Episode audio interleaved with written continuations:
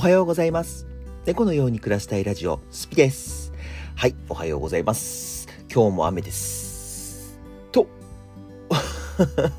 と思ってるんですけど、どうだろう？なんか今日はね、この後そんなに降らないらしいんです。今ね、ちょっと外見たんですけど、今、4時ぐらいなんですけど、4時ぐらいなんですけど、パラパラパラって感じになってきてますね。昨日はね、結構降ってたなーって思ったんですけど、まあ降ってる中ね、僕は昨日ちょっと近くの埼玉市、埼玉市埼玉市の中で一番なんか、なんかでランキング1位だったラーメン屋っていうところに行ってきたんですよ。で、まあ、すごい、あの、並んでてすぐ行ったら、雨の中、雨の中ね、僕行った時に6人ぐらい並んで、僕6番目ぐらいだったんですよね。と、10、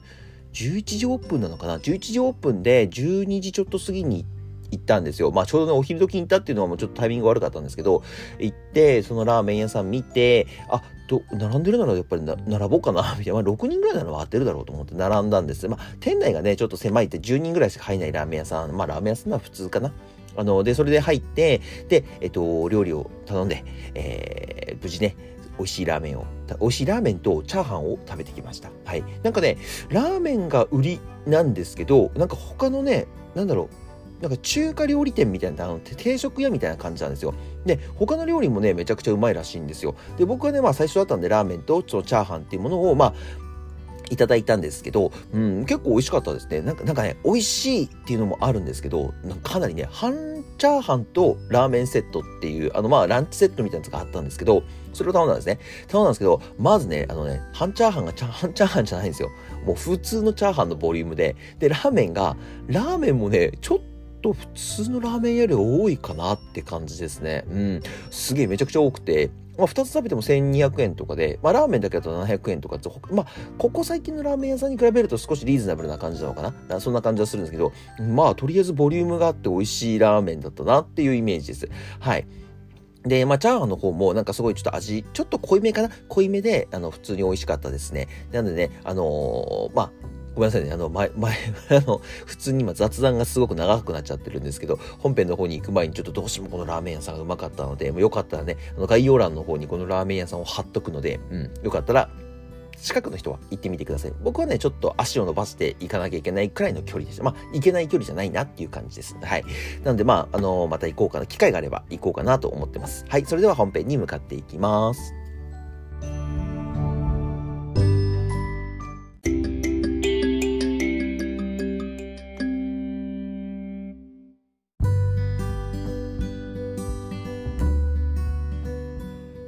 今日の、えっ、と、本編の方はですね、えっ、と、まあ、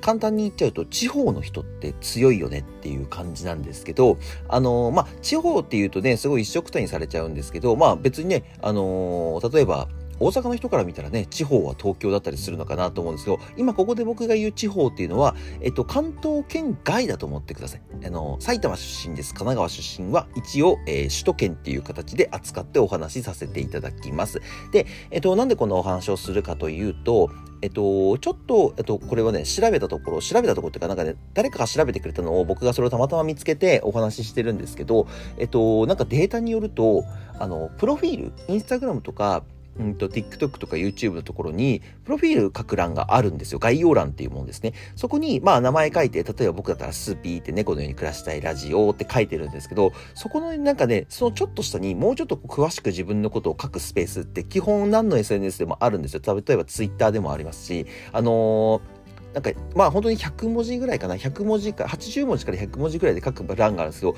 あの、実は SNS ってここを書くことめちゃくちゃ大切で、あの、やっぱり名前だけじゃ、この人どういう人だろうってフォローしたりとかしなかったりとかってすごい難しいと思うんですね。やっぱり、あのその人の内容はね、もうプロフィール書いてないなんてもう完全に論外なんですけど、まあ、有名になりたくないとか、あの仕事としてやってるんじゃないですっていう方は別ね。またその話は別。あの完全に僕が、僕が今こうやって話してる SNS の話っていうのは、基本的にはこれからインフルエンサーとして活躍したい、活動したいっていう方向けなので、リスナーとかユーザーの方々は、えっ、と、頭のユーザー、あの、本当にミルセンのユーザーとか応援したいです。誰それを。まあ、ユー応援したい人もね、プロフィールに〇〇さん応援したいですって書いとけばめちゃくちゃその人のためになると思いますけどね。まあでもあの、まあ目的がね、皆さんあるとは思うんで、ちょっとあの、有名になりたい方は、えっ、とね、地方の方はぜひ自分の出身地を書いてください。すごくいいと思います。あのー、なんでかって言いますと、やっぱり、例えばね、これ多分経験ある人いると思うんですけど、会社に行ったりとか、飲み屋とかに行ったりすると、あの、あ飲み会、飲み会、飲み屋じゃないや、飲み会か。飲み会とかに行ったりすると、あのー、あ、僕だったらね、僕だったら例えば秋田県出身なんですよっていうの話をした時に、あ、ご僕もなんですよって言われるとあなんか一気に親近感湧くじゃないですか。それと同じ効果でプロフィールに秋田県出身ですって書いてると秋田県のあの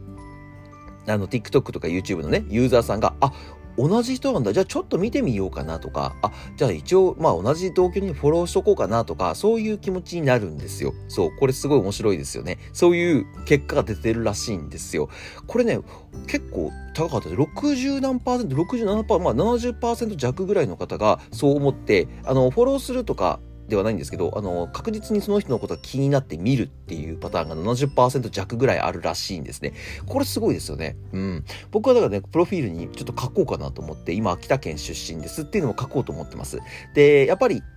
これってね、誰でも使える手ではないと思うんです。あの、東京に住んでる人はね、東京出身ですって書かれても、うん、東京か。うん、そうだよね。東京だもんね。ってで終わっちゃうんですよ、これ。あのね、これはね、地方の人の方が絶対強いと思います。あの、たまにね、いるんですよ。まあ、うちのゆきんぴさんとかはね、えっ、ー、と、山形出身ですとか書いてますし、まあ、僕見た感じだとね、なんかもう結構いますよね。あのー、高知県出身ですとか、えー、仙台出身ですとか、ね、青森県とか、北海道とか多いかな。北海道はちょっとなんか多いイメージっていうか、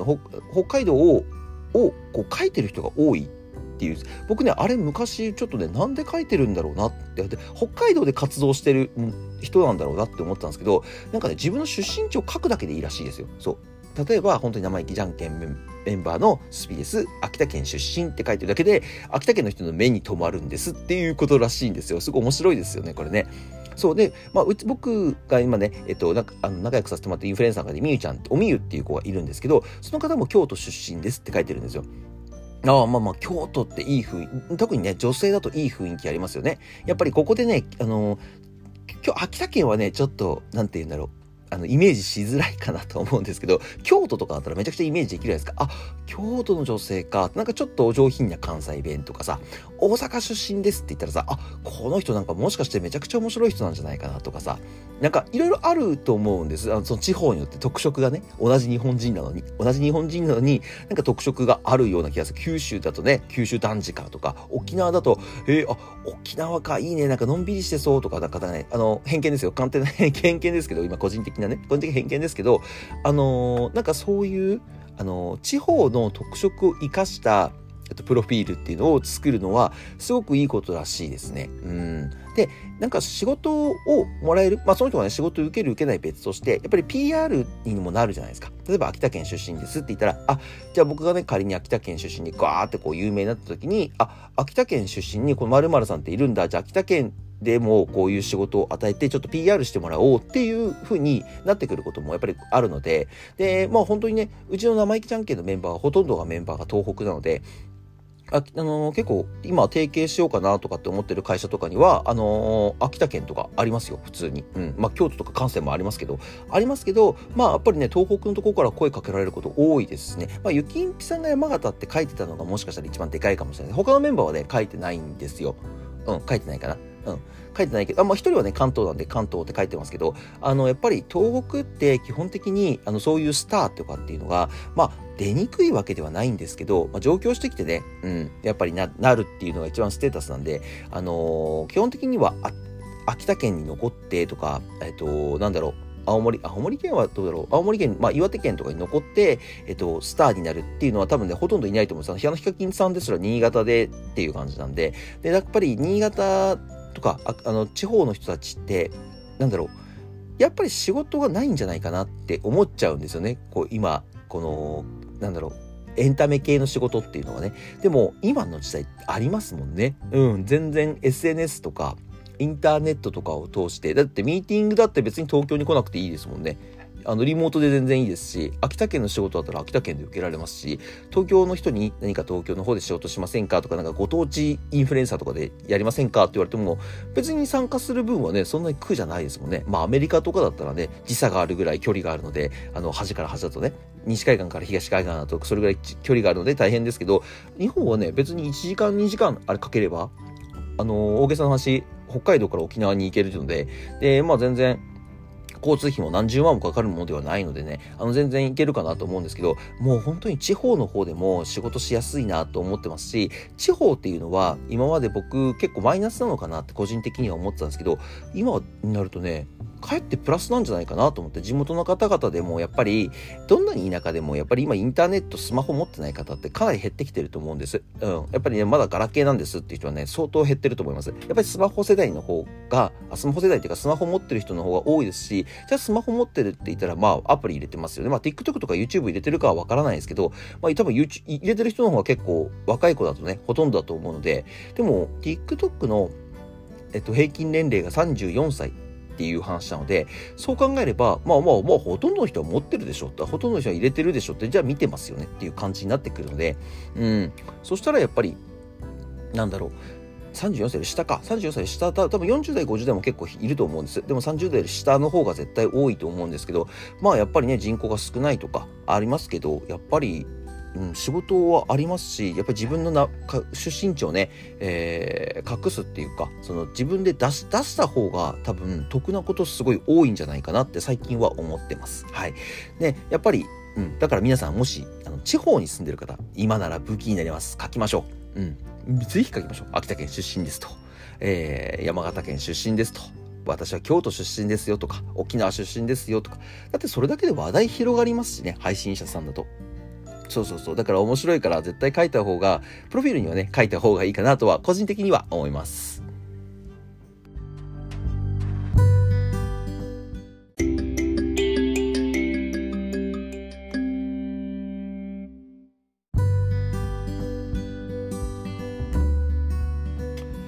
はい。では今日はですね、SNS のプロフィール欄のことについてちょっとお話しさせてもらいましたし、えっと、まあ、プロフィール欄っていうか、プロフィールでね、もっと大切なことっていっぱいあるんです。目標を書いておくとか、えっと、名前はね、わかりやすい方がいいとか、インパクトある名前の方がいいとかっていうのいろいろあるんですけど、うん、まあ、うん、なんでしょう。ごとご当地もね、書いといた方がいいですよ、絶対に。うん。絶対書いといた方がいいと思う。うん。僕はね、あの、本当に、共感っていうものは、この記事を、記事っていうかね、データを見たときに、あ、確かにあるあるって思いましたもん。ごと、もう東京に来た時にね、一番感じましたもんね。秋田県じゃなくても、あの、山形出身なんですとか、岩手県出身なんですとか、青森県出身なんですって、まあ、東北の出身っていうだけでも、結構やっぱり共感ってできたので、やっぱりその、身近な人に、なんか短い人というかまあね、あのー、親近感を沸かせるにはすごくやっぱりその東北とか地方でもやっぱりいいですしなんかね、あのー、やっぱりそういうのあるんでしょうね。あの土地勘的なもの土地勘っていうのかな？なんて言うんだろう。まあまああると思います。ね日本っていう一括りではなくてやっぱり日本の中にも47都道府県があるのでその中で一つ一つ、えっと、文化があるのでその文化があの共感できる仲間と会えた時のあの喜びっていうのが絶対あると思いますのでよかったらね皆さんもプロフィールに、えー、自分の出身地を一つ書いてみてはいかがでしょうか。はい。それでは今日はこれで終わろうかなと思います。概要欄の方に Twitter、Instagram、TikTok、YouTube 貼り付けてますので、よかったら高評価、登録よろしくお願いします。えー Spotify の方ですね、こちらの番組の方、よかったらフォローとかコメント欄を開けてますので、コメントもしてくれると嬉しいです。いつかちょっとね、コメントたまったら読もうかなと思ってますので、よかったら開けてくれると嬉しいです。はい。では今日はこれで終わろうかなと思います。はい。それでは皆さん、また次の放送でお会いしましょう。バイバーイ。